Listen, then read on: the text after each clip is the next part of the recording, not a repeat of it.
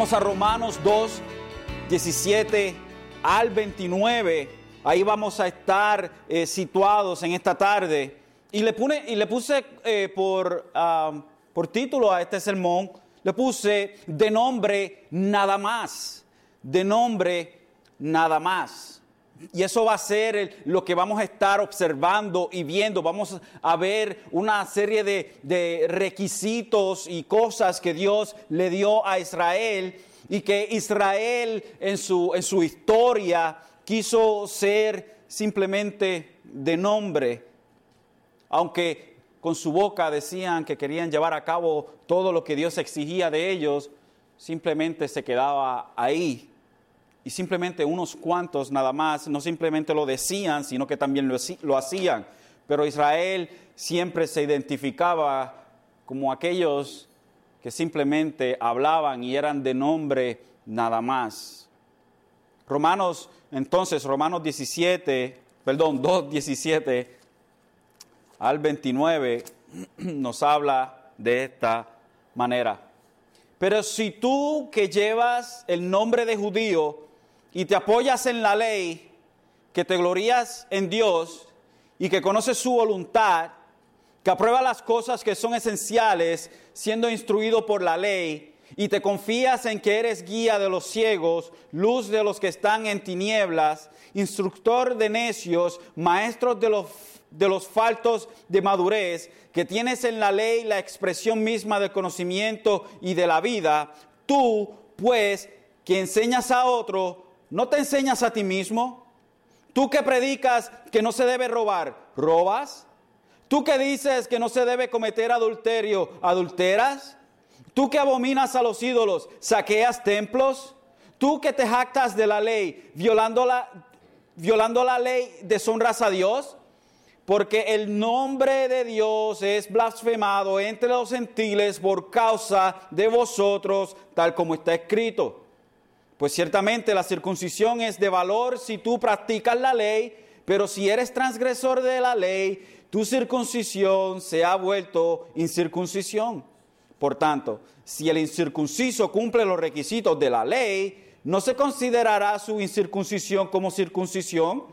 Y si el que es físicamente incircunciso guarda la ley, no te juzgará a ti que aunque tienes la letra de, la ley y eres circuncidado, eres transgresor de la ley, porque no es judío el que lo es exteriormente, ni la circuncisión en la externa, en la carne, sino que es judío el que lo es interiormente.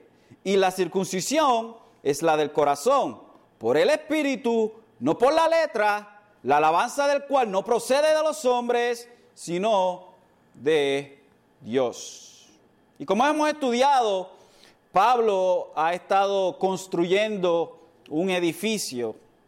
El apóstol muy meticulosamente quiere desarrollar un tema que no, que no pueda ser refutado por nadie, que nadie pueda traer un argumento en contra de lo que Pablo está enseñando. El edificio de Pablo es construido en una declaración teológica muy crucial y esta la encontramos en el capítulo 1 expresamente en los versos 16 y 17 donde Pablo habla y dice porque no me avergüenzo del evangelio pues es el poder de Dios para la salvación de todo el que cree del judío primeramente y también del griego. Porque en el Evangelio la justicia de Dios se revela por fe y para fe como está escrito, mas el justo por la fe vivirá. Partiendo entonces de este principio eterno que Pablo está entretejiendo en una serie de, argumentos que, que destrozan toda presuposición humana, estos argumentos culminan revelando una gran verdad universalmente absoluta. Y esta verdad absoluta, en la cual Pablo quiere traer a, la, superficie, es que delante de Dios, los paganos o los religiosos, al igual que los judíos, son culpables, culpables de pecado. Y Pablo quiere construir en esta base de que todos, universalmente, son pecadores, sea judío, sea religioso, sea pagano, sea lo que sea, todo hombre delante de Dios es culpable.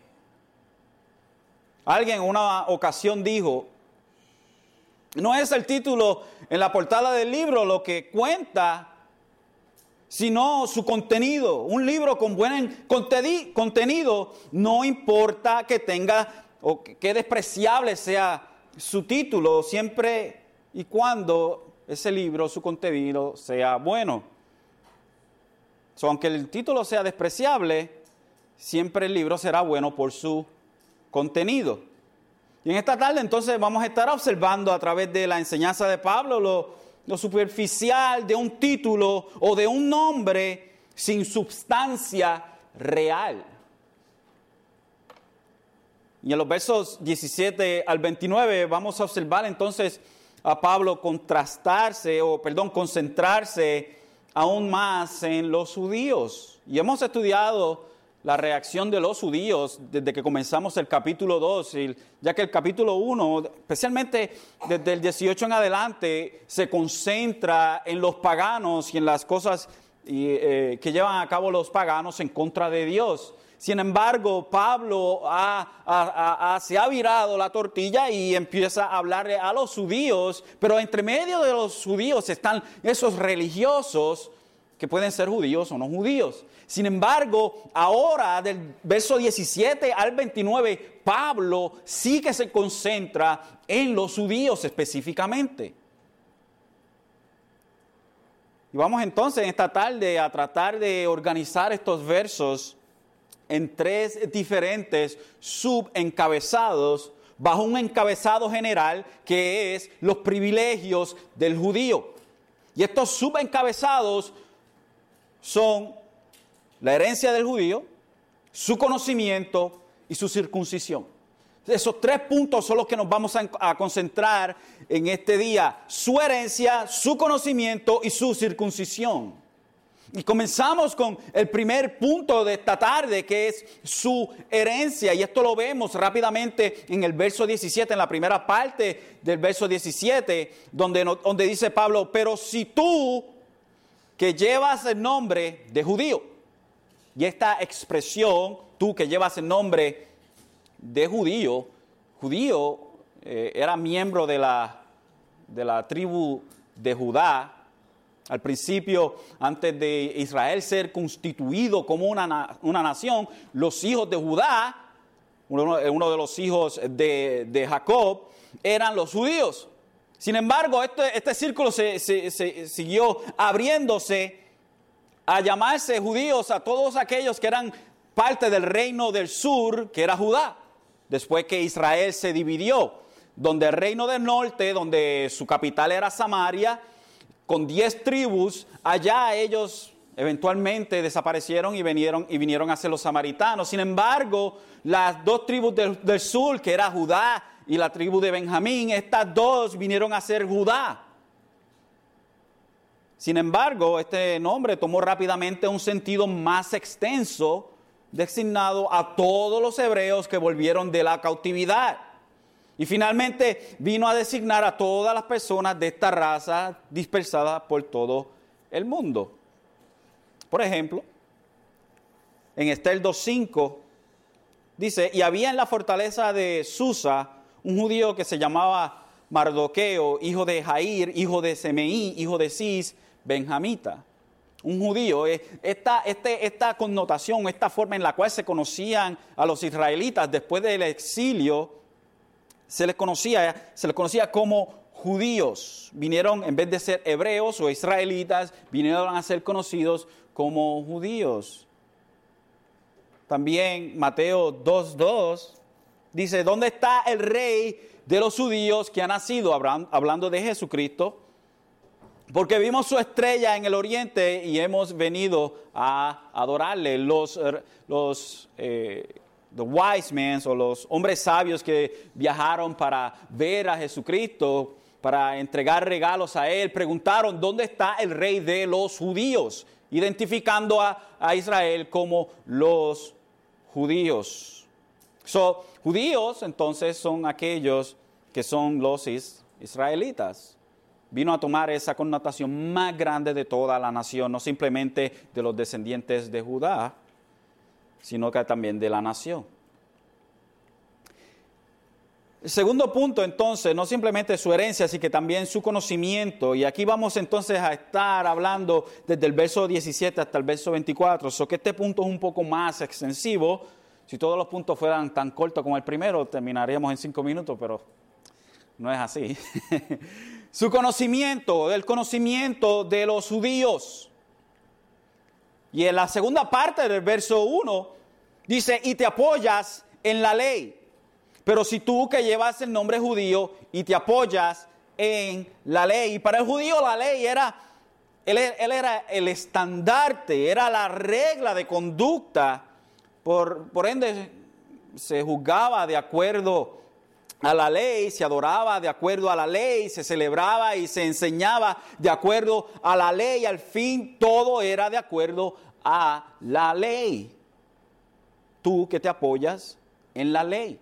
Todo lo que el judío llevaba a cabo era de acuerdo a la ley y era bueno. La ley es buena y eso lo vamos a, estar viendo más adelante. La ley es buena. Todo lo que hacían los judíos era de acuerdo a la ley, desde cómo vestían como nación, después, eh, después cómo comían y, cómo llevaban a cabo sus juicios, cómo, cómo se llevaba a cabo la, la tasación y, el sistema de gobierno y todo lo que se llevaba a cabo era conforme a la ley. ellos se apoyaban en la ley y es verdad. Luego continúa Pablo y dice que te glorías en Dios. Y el término gloriarse es uno de los favoritos de Pablo que puede referirse a un orgullo por motivos inapropiados o puede referirse a un orgullo sano por motivos legítimos como gloriarse en Dios. El judío podía tener un orgullo justificado en su Dios, claro que sí, nosotros también, nosotros podemos tener orgullo en Dios. Si buscamos en el capítulo 5 de aquí mismo de Romanos,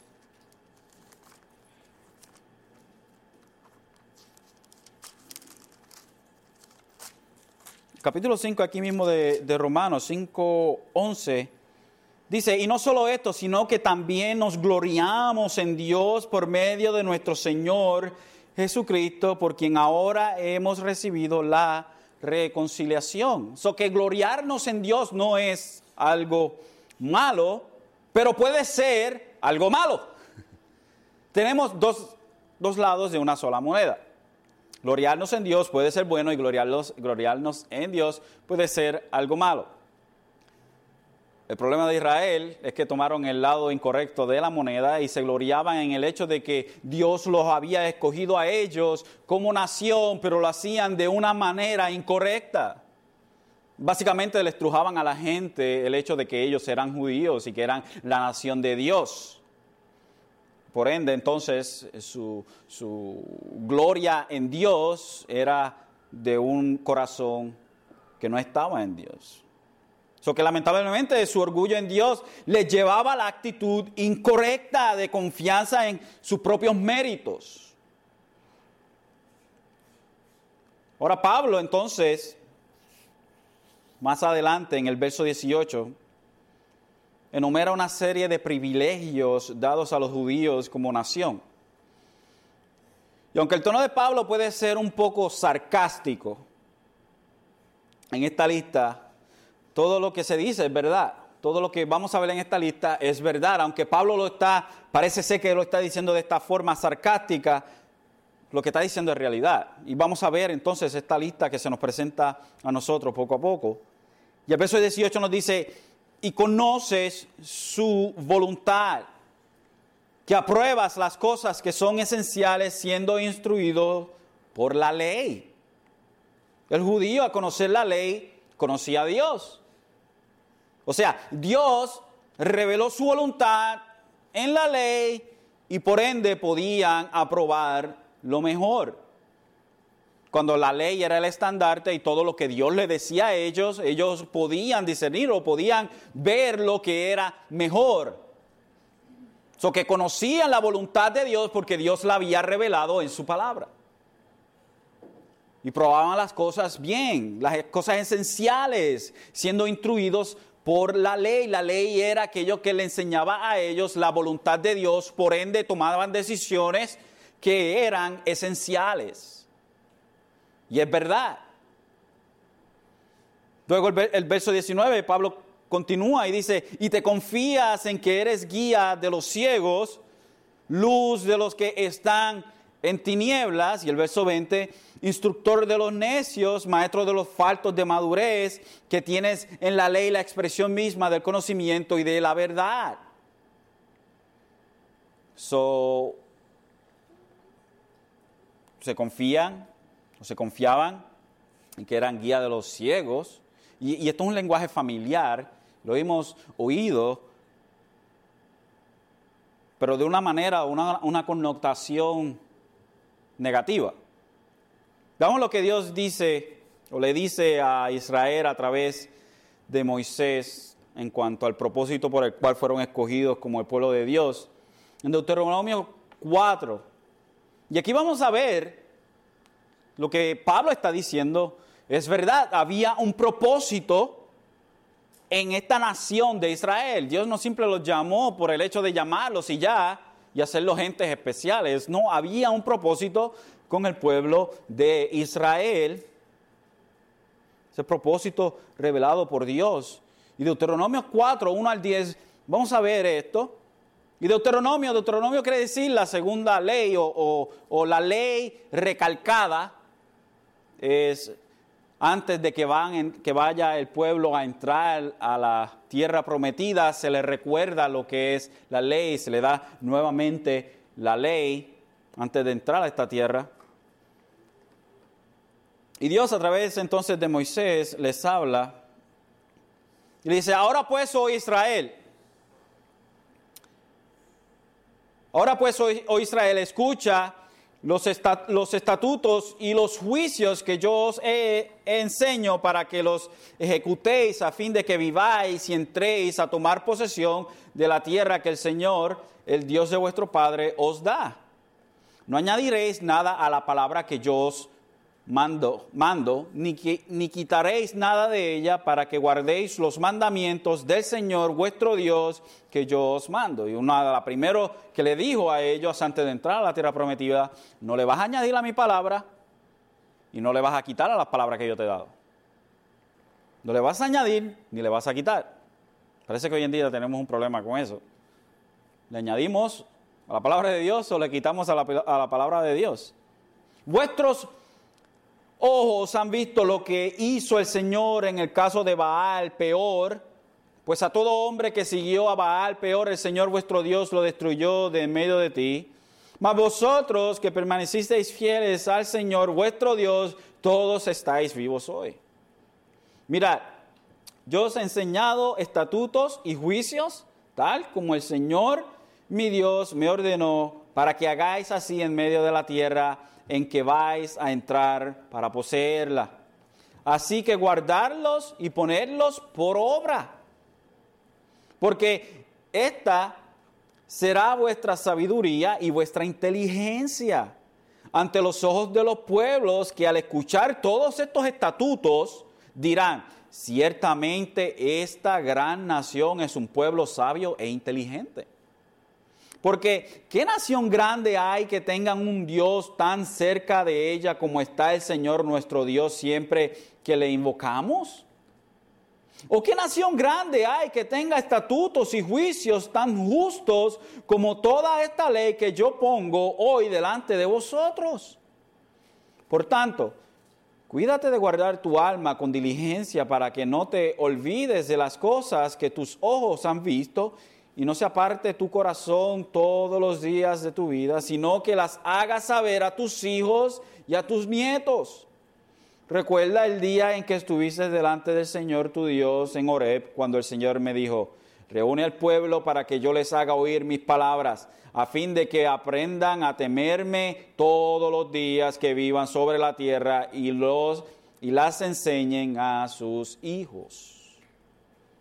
So que Dios en esta recargación de la ley antes de ellos entrar a la tierra prometida, les enseña a ellos de que lo que Él les ha dado a ellos en la ley es algo que les da sabiduría delante del resto de las naciones. Algo que los identificaba a ellos como la nación de Dios. Y en esta serie de preguntas que hace Moisés, en el verso 7 que dice, ¿qué nación grande hay que tengan un Dios tan cerca de ellos como está el Señor nuestro Dios siempre que le invocamos? ¿Qué clase de nación tiene un Dios como el Dios de Israel? ¿Qué nación grande hay que tenga estatutos y juicios tan justos como toda esta ley que yo pongo delante de vosotros?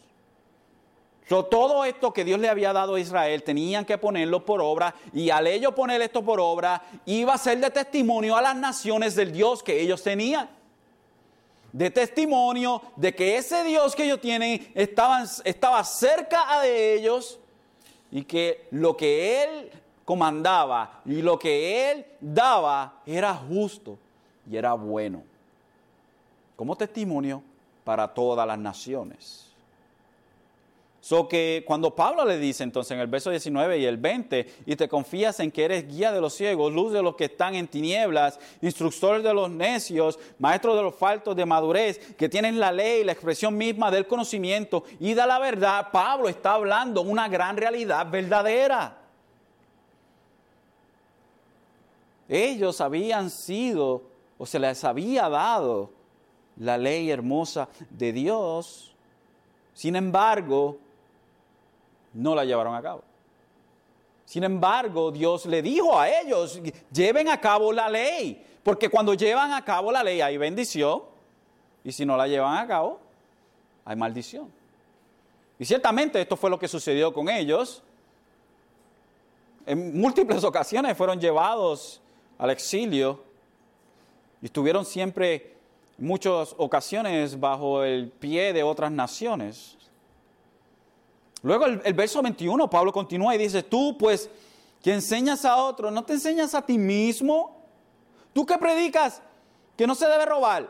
¿Robas?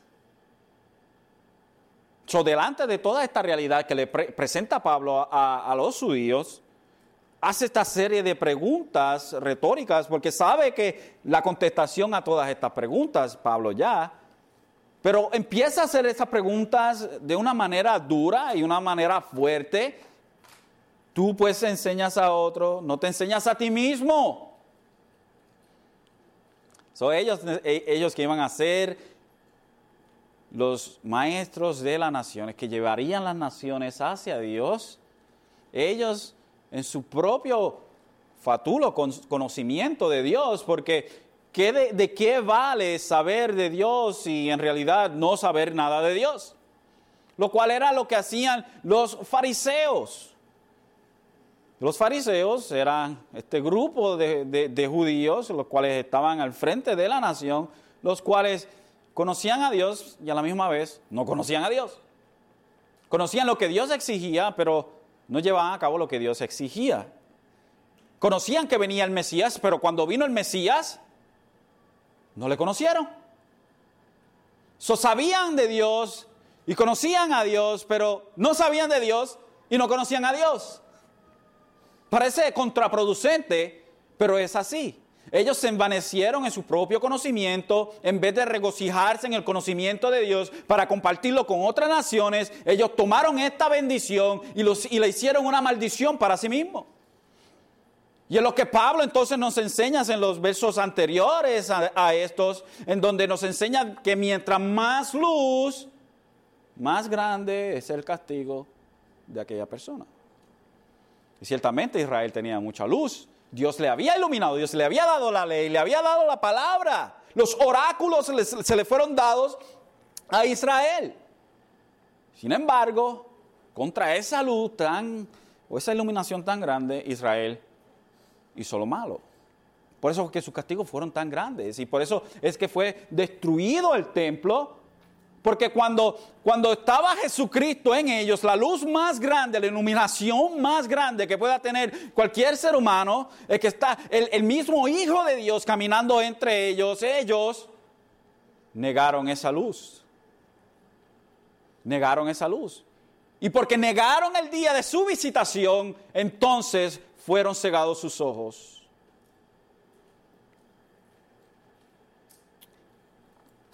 Miqueas 3:11 hablan de una situación, habla de una situación bien precaria en Israel. Dice, sus jefes juzgan por soborno, sus sacerdotes enseñan por precio, sus profetas adivinan por dinero y se apoyan en el Señor diciendo, ¿no está el Señor en medio de nosotros? No vendrá sobre nosotros mal alguno. Hmm. So, todo se ha corrompido, todo se ha torcido, y con todo y eso, se atreven a decir, nosotros somos del Señor. A nosotros no nos va a pasar nada malo. Increíble, ¿no? El pensamiento. Porque nosotros somos la nación de Dios, a nosotros no pasa nada malo. Y esto lo hacían mientras se, engañaban a sí mismos. era un autoengaño. Con la noción de que el Señor los favorecía porque estaban identificados con Él. Pero más tarde, anyways, por su frívola, eh, frívola actitud en contra de Dios, fueron tomados más tarde, en el año 586, para ser más específico, por Nabucodonosor y fueron exiliados de la tierra de Israel. Y estuvieron 70 años bajo el dominio de Babilonia, de Persia y de los griegos. Y estuvieron ahí siendo castigados por su presunción delante de Dios. Presumían de su posición. El verso 22 entonces Pablo nos dice, tú que dices que no sabes cometer adulterio, adulteras. Tú que abominas a los ídolos, saqueas templos. Now, lo que tenemos delante de nosotros, tenemos dos preguntas interesantes. Tú que dices que no se debe cometer adulterio, adulteras. Y tú que abominas a los ídolos, saqueas templos. Y la más interesante está de saquear templos. Pero antes de llegar a esa, Jeremías 7.9 nos da una, una luz en la situación y, estoy usando sucesos que, sucedieron en el Viejo Testamento para que veamos la actitud de ellos, que lo que Pablo está diciendo de toda esta luz que a ellos se le ha dado y cómo ellos reaccionaban a esta luz y a su, y a su ventaja. Jeremías 7.9 dice, para robar, matar, cometer adulterio, jurar falsamente, ofrecer sacrificios a Baal, y andar en pos de otros dioses que no habíais conocido, vendréis luego y os pondréis delante de mí en esta casa que es llamada por mi nombre y diréis, ya estamos salvos, pero luego seguir haciendo todas estas abominaciones. Se ha convertido esta casa que es llamada por mi nombre en cueva de ladrones delante de vuestros ojos. He aquí, yo mismo lo he visto, declara el Señor. Israel se iba, adulteraba, rompía la ley de Dios y luego venían al templo y decían, estamos perdonados. Y volvían y hacían lo mismo.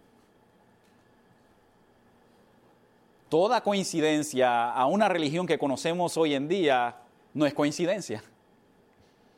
Si parece ser el caso de que muchos de ustedes pertenecían a un tipo de religión como esta, en donde estaban todo el tiempo pecando y llegaba un día, se tomaban la hostia y el vino y todo estaba bien y a volver nuevamente a ser pecadores. Y es lo mismo que hacía Israel. Hoy estamos perdonados y volvemos otra vez. Que el Señor les dice, se ha convertido esta casa que es llamada por mi nombre en cueva de ladrones delante de vuestros ojos. Hmm. Yo lo he visto. He aquí, yo lo he visto, declara el Señor. Y delante de Dios ellos creían que eran justos, creían que se habían ganado el cielo, creían ellos que, que, que se habían ganado el jackpot, pero Dios veía y Dios les hizo pagar a ellos por sus transgresiones. Entonces ellos que decían que no adulteres, ellos mismos adulteraban. Ellos mismos ah, abominaban a Dios. Interesante, después dice Pablo en el verso 22, tú que abominas a los ídolos, saqueas templos. Y una de las cosas bien interesantes que hacían los judíos es que ellos, por el hecho de que eran el pueblo de Dios, iban a templos paganos y se robaban las cosas con la excusa de que no, esto es para Dios, estos dioses no existen. Y se robaban las cosas y saqueaban los templos. Ahora, hay algunos que tienen diferente opinión, eh, eh, opinión en esto, pero conforme al contexto creo que es lo, lo más que, que tenemos en vista aquí, lo más cercano que tenemos al contexto. Luego Pablo, el verso 23 dice, tú que te jactas de la ley, violando la ley, deshonras a Dios. Ah. Nuevamente volvemos a Jeremías, donde dice, Jeremías 8:8, donde dice, ¿cómo decís somos sabios y la ley del Señor está con nosotros? Cuando he aquí, la ha cambiado en mentira, la pluma mentirosa de los escribas. Los sabios son avergonzados, están abatidos y atrapados. Sea, aquí ellos han desechado la palabra de Dios. ¿Y qué clase de sabiduría tienen ustedes? ¿Qué clase de sabiduría tienen ustedes? ¿Cómo puede ser de que se jacten de la ley y luego entonces van y la violan? ¿Qué sentido tiene? Ninguno. El verso 24 nos dice, porque el nombre de Dios, de Dios es blasfemado entre los gentiles por causa de vosotros, tal como está escrito. Y está citando aquí a Isaías 52, 5, exactamente lo que Isaías escribió. Entonces el hecho de que Israel fuera llevado en cautiverio traía reproche en contra de Dios.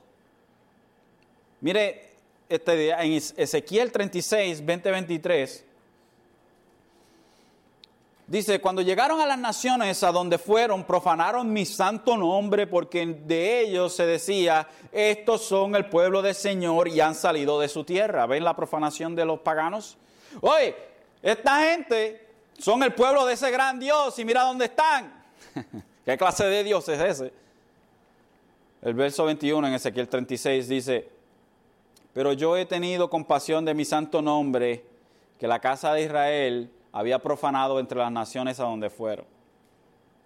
Por tanto, di a la casa de Israel, así dice el Señor, no es por vosotros, casa de Israel, que voy a actuar, sino por mi santo nombre que habéis profanado entre las naciones a donde fuisteis.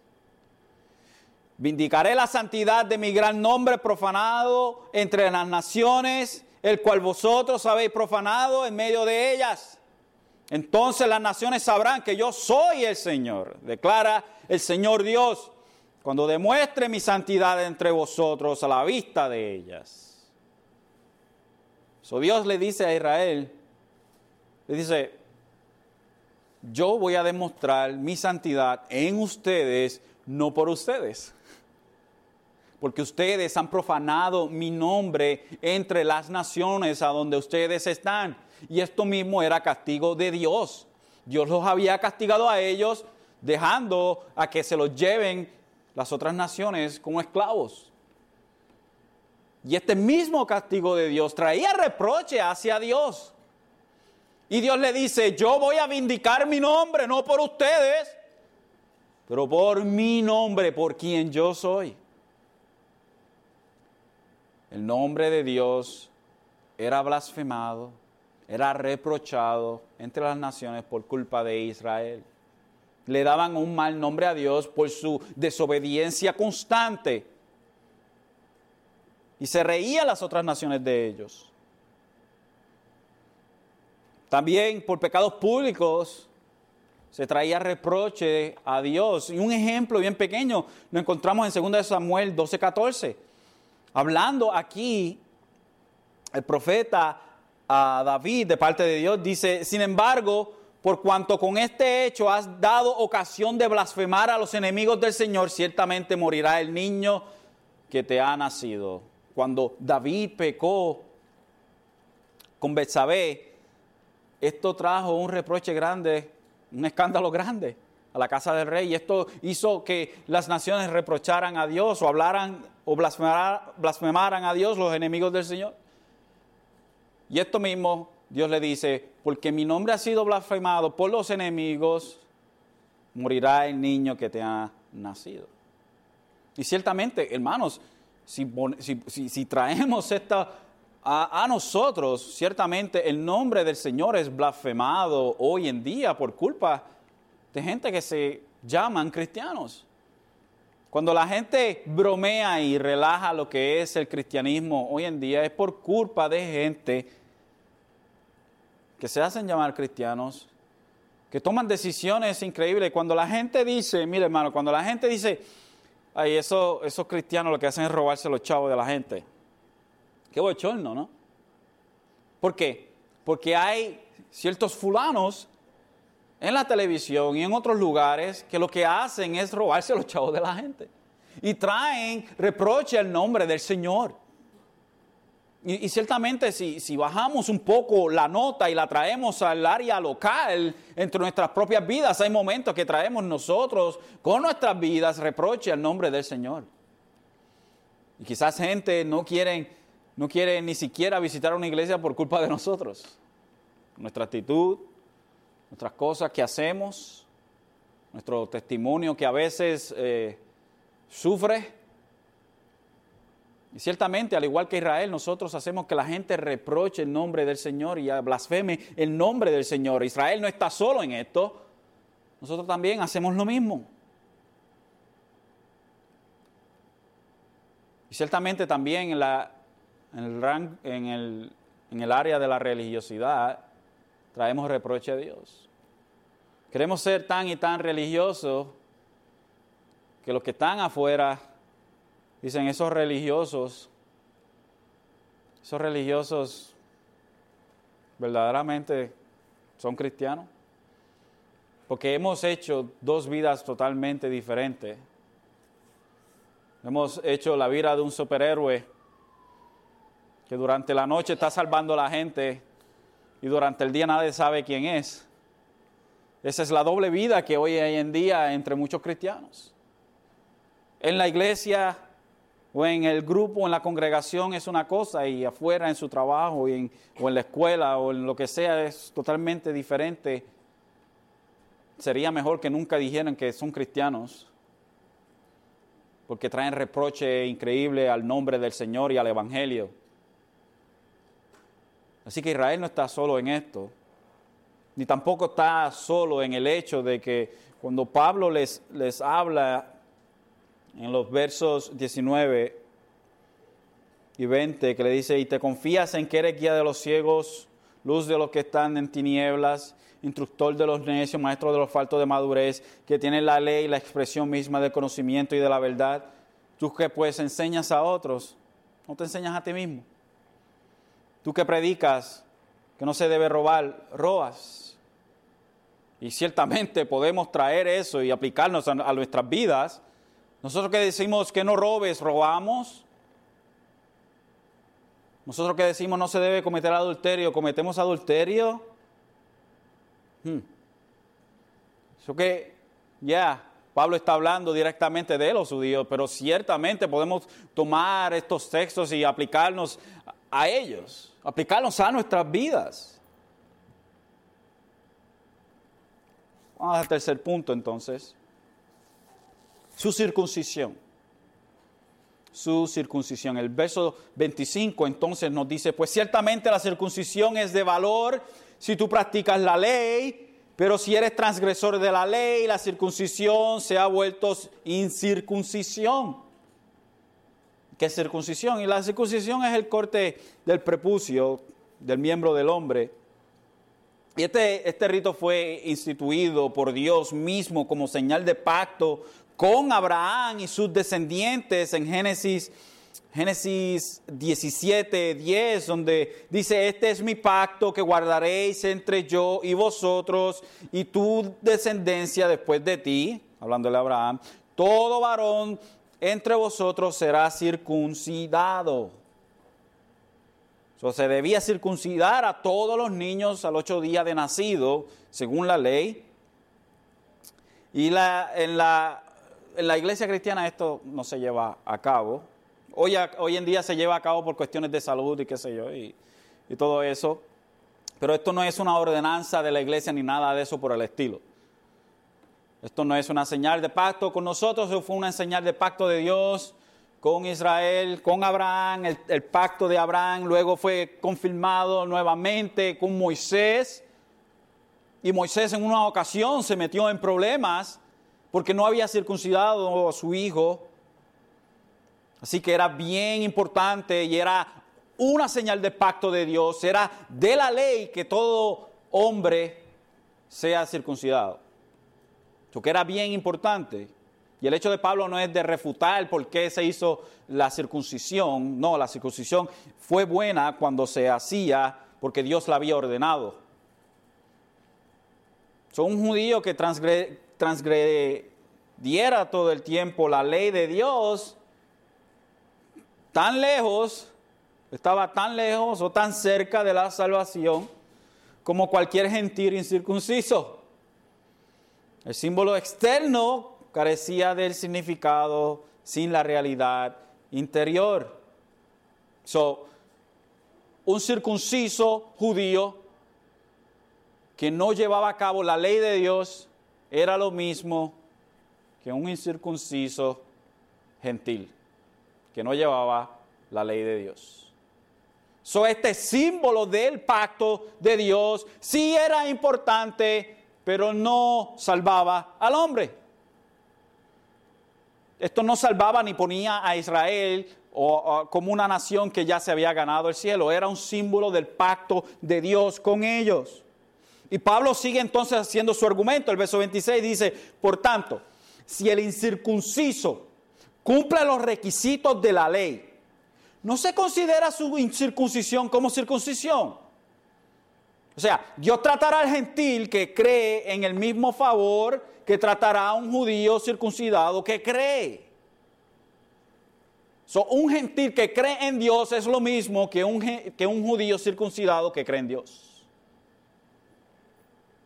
So, vemos entonces el significado de la circuncisión, símbolo del pacto de Dios con Abraham y sus descendientes.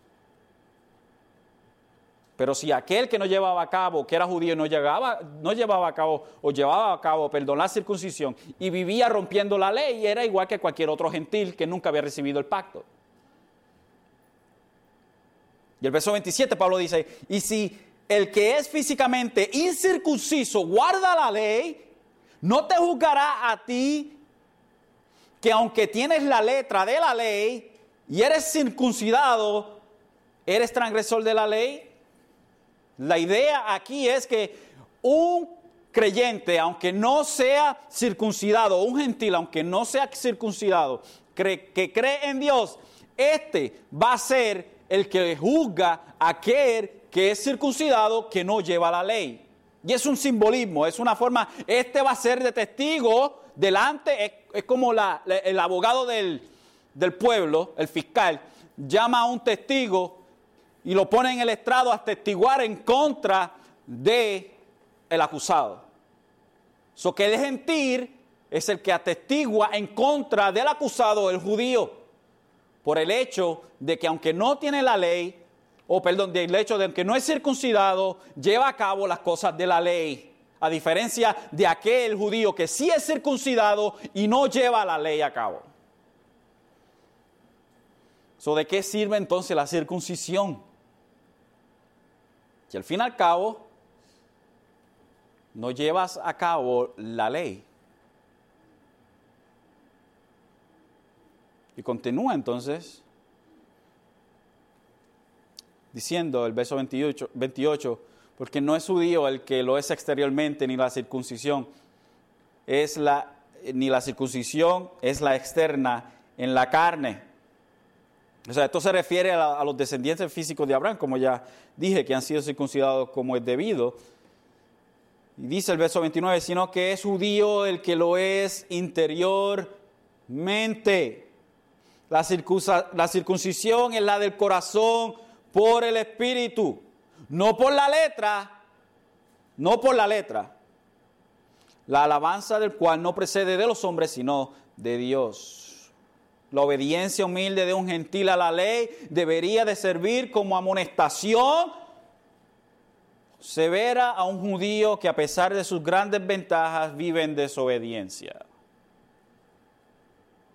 Entonces, el verdadero Hijo de Dios no era aquel que era circuncidado, sino que es la verdadera simiente espiritual de Abraham, como Pablo nos habla más adelante en Romanos 4:16, que nos dice, por eso es por fe, para que esté de acuerdo con la gracia, a fin de que la promesa sea firme para toda la posteridad, no solo a los que son de la ley, sino también a los que son de la fe de Abraham, el cual es el Padre de todos nosotros. ¿Por qué Abraham es nuestro Padre? Porque Él es el Padre de la fe. Entonces, Gálatas, Gálatas 3:29, no se me puede quedar este verso. Y si sois de Cristo, entonces sois de descendencia de Abraham, herederos según la promesa. La circuncisión es del corazón. El rito exterior tiene valor, la circuncisión tenía valor solo si reflejaba la realidad interior de un corazón apartado del pecado y para Dios. So, la circuncisión, su valor venía en la obediencia de aquel que era circuncidado a la ley de Dios. Deuteronomio 10, 16 dice, circuncidad pues vuestro corazón y no endurezcáis vuestra cerviz más adelante también en Deuteronomio dice, además el Señor tu Dios circuncidará tu corazón y el corazón de tus descendientes para que ames al Señor tu Dios con todo tu corazón y con toda tu alma a fin de que viváis. So, la circuncisión no externa, pero la interior es la que cuenta. Porque al fin y al cabo, una circuncisión exterior sin una circuncisión interior no servía para nada. Y ahora nosotros como creyentes somos circuncidados en el corazón. Nuestra señal de pacto con Dios es en nuestro corazón, nuestro corazón circuncidado. Entonces, sino que es judío el que lo es interiormente. El verdadero judío y en nuestro caso, el verdadero creyente no es aquel que dice que es creyente, pero aquel que lo es. Interesante, ¿no? No es creyente aquel que dice que es creyente, es creyente aquel que es creyente. Un juego de palabras. Espero que me entiendan. La realidad del interior, la realidad de lo que ha pasado en el interior es algo que se refleja en el exterior y lo que nosotros, aunque nosotros no tenemos la circuncisión, nosotros tenemos algo similar que es que el bautismo. Nosotros no nos bautizamos para la salvación. Es una ordenanza del Señor, es ordenado.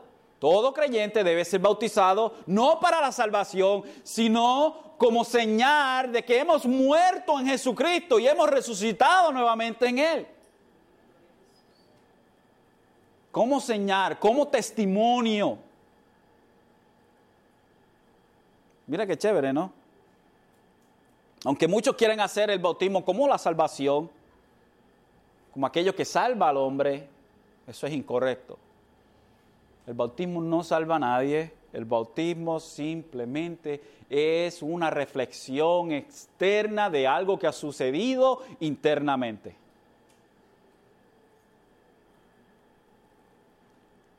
Luego continúa entonces Y dice, la circuncisión es la del corazón por el Espíritu. Y algunas, algunos traductores o algunas traducciones tienen el Espíritu en letra minúscula y otro en letra mayúscula. Letra minúscula, cuando usted ve en la Biblia Espíritu, en letra minúscula está hablando de su interior, de usted. ¿Okay? Cuando la palabra, cuando Jesús le dice a la samaritana que el Padre está buscando adoradores que le adoren en espíritu y en verdad, no es que le alaben en el, o que le adoren en el Espíritu Santo, sino que le, que le adoren con todo, con su interior, verdaderamente. ¿Ok? Usualmente se toma de la otra manera. Hay que alabar a Dios en el Espíritu Santo y, y, ciertamente, obviamente, la alabanza, la alabanza que nosotros damos a Dios o la adoración que nosotros le damos a Dios sale del Espíritu Santo que está dentro de nosotros, pero ese no es el contexto y es igual, eh, y, en esta manera hay muchos que toman esto y dicen lo mismo, sin embargo aquí el contexto no encaja con la letra minúscula, sino que lo más eh, seguro y lo más eh, que podemos ver es que es el Espíritu Santo. La circuncisión es la del corazón por el Espíritu Santo. ¿Quién es el que nos regenera a nosotros? Es el Espíritu Santo. El Espíritu Santo es el agente de regeneración que Dios, o, es Dios quien nos regenera a nosotros a través del Espíritu Santo. el hombre no se puede regenerar o no puede nacer de nuevo por sí mismo, como lo dijo Jesucristo en Juan capítulo 3, sino que esto es una obra del Espíritu. So que la circuncisión del corazón es hecha por el Espíritu. No por la letra, o sea, no por la ley, es otra forma de decir la ley. Nosotros no somos regenerados por la ley, somos regenerados por el Espíritu Santo. La ley no regenera a nadie. La ley nos apunta a nuestra inhabilidad de ser perfectos delante de Dios. Sin embargo, somos regenerados por el Espíritu, no por la ley, no por la letra. Luego dice una expresión bien interesante, la alabanza del cual no precede de los hombres, sino de Dios. ¿De qué está hablando? ¿Está hablando de Dios o está hablando del hombre? La alabanza del cual. ¿Quién es ese cual? ¿Dios o el hombre? Y aquí es un juego de palabras interesante. Pablo aquí dice la alabanza del cual y, es, y, es, y aquí lo que vemos es este juego de palabras en que, en que Pablo está tomando aquí. Alabanza quiere decir Judá, judío. La tribu de Judá era, o sea, se traduce su nombre en alabado. Alabado. Y aquí este juego de palabras, entonces que Pablo empieza, aquí dice, la alabanza del cual no procede de los hombres, sino de Dios. En otras palabras, es alabado no por los hombres, sino que por Dios. No por los hombres es alabado aquel que es circuncidado eh, de corazón, sino que es alabado por Dios. Wow. Verdadero hijo de Dios es verdaderamente circuncidado, no exteriormente, sino que interiormente primero entonces. Entonces, más adelante, si vamos a Juan 5, 41, perdón, Jesucristo dice, no recibo gloria yo de los hombres, más adelante, el verso 44, ¿cómo podéis creer cuando recibís gloria los unos de los otros y no buscáis la gloria que viene del Dios único? Juan 12, 43, porque amaban más el reconocimiento de los hombres que el reconocimiento de Dios. Mateo 6, 2 dice, por eso cuando des limosna no toques trompeta delante de ti como hacen los hipócritas en las sinagogas y en las calles para ser alabados por los hombres, en verdad os digo que ya han sido o han recibido su recompensa. En vez de buscar la alabanza de los hombres, buscar la alabanza de Dios. Buscar ser reconocidos por Dios. Mateo 23, 5 al 7 dice, sino que hacen todas sus obras para ser vistos por los hombres, esto es los fariseos, pues ensanchan sus filacterías y alargan los flecos de sus mantos, aman el lugar de honor en los banquetes y los primeros asientos en las sinagogas y los asuntos respetuosos en las plazas y ser llamados por los hombres, no, por los hombres, rabí, maestros. Oh, le encantan. vestirse bien chévere y recibir la alabanza de los hombres. Y Lucas 15 y 16, y él les dijo, vosotros sois los que os justificáis a vosotros mismos ante los hombres, pero Dios conoce vuestros corazones, porque lo que entre los hombres es de alta estima, abominable es delante de Dios. Ah. Y primera de Tesalonicenses 2.6 ni buscando gloria de los hombres, ni de vosotros, ni de otros, aunque como apóstoles de Cristo hubiéramos podido imponer nuestra autoridad. Pablo le dice a los tesalonicenses, no buscamos la gloria del hombre, sino que buscamos nosotros ser obedientes a Dios, que Dios sea entonces nuestro testigo. Y al fin de cuentas, para el judío, entonces, si tomamos estos puntos que traímos, a fin de cuentas, ni su herencia, ni su conocimiento, ni su circuncisión los protegerá del juicio de Dios. Esencialmente es lo que Pablo está diciendo en todos estos versos que al igual que los gentiles, los judíos son igual de culpables delante de Dios y ni su herencia, ni su eh, circuncisión, ni su conocimiento de la ley, ni nada de esto lo justifica delante de Dios. Justificado delante de Dios es a todo aquel que ha sido circuncidado de corazón por el Espíritu Santo. Y esta persona es alabado por Dios. Es entonces, hermanos, el edificio que Pablo está construyendo toma un poco de forma. Y la semana que viene, si Dios así lo permite, en el capítulo 3, vamos a ver cómo Pablo entonces continúa esta construcción y termina un edificio hermoso, en donde todos nosotros vamos a ser edificados, hermanos, con lo que Pablo enseña más adelante en los siguientes versos. Así que, por favor, la semana que viene, no falte, lléguese aquí para que podamos ver cómo Pablo empieza a darle estos toques finales a este edificio para que podamos ser edificados.